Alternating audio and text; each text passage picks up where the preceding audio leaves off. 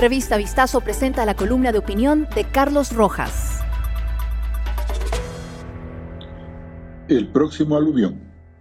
Hola, yo soy Carlos Rojas y este es el podcast de Vistazo. La renuncia de Diego Ordóñez a su cargo de asambleísta puede ser un aviso de nuevas tempestades.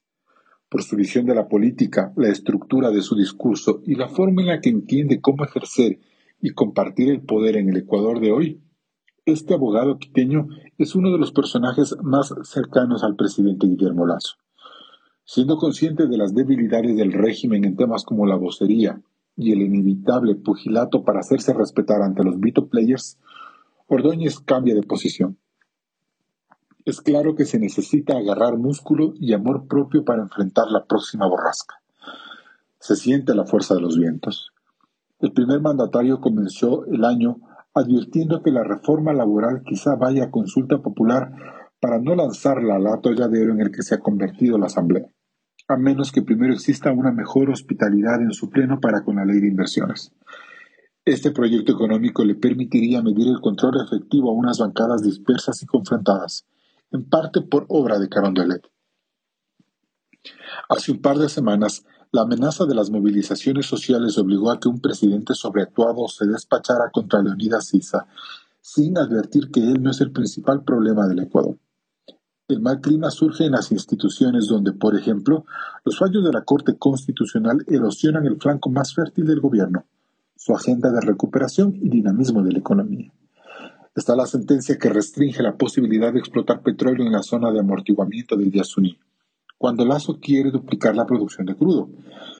Y todos esos fallos que en aras de un indiscutible equilibrio ambiental desalentarán el desarrollo minero formal, para que los ilegales martiricen la naturaleza extrayendo, como sea, todo lo que puedan con o sin consultas ecológicas de por medio. Los magistrados constitucionales dirán que lo suyo es la interpretación purista de la Carta Magna y que les tienen sin cuidado los apuros de Lazo para obtener recursos que sostengan el pretendido estado de bienestar que se trazó en Montecristi. La renovación parcial de esa corte quizás la convierta en un templo con una vocación más realista del derecho. Pero hasta que eso se constate, Lazo se comerá las uñas esperando a que no se tumbe la profundamente impopular reforma tributaria o, lo que es peor, que le autorice a la Asamblea a hacerlo.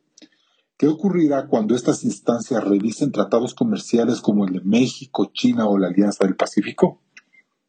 El régimen, inmerso ya en una lucha agotadora y a ratos errática contra el crimen organizado, empezará a sentir que la gobernabilidad se le escurre y que el aluvión, si no lo desafía con firmeza, le puede caer encima y no escapar de él en los próximos tres años.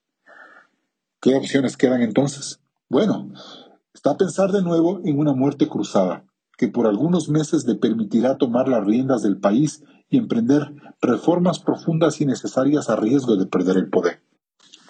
O admitir con franqueza que es la constitución de Montecristi la que limita la acción de un gobierno liberal y que ante esa realidad hay que emprender en algo audaz.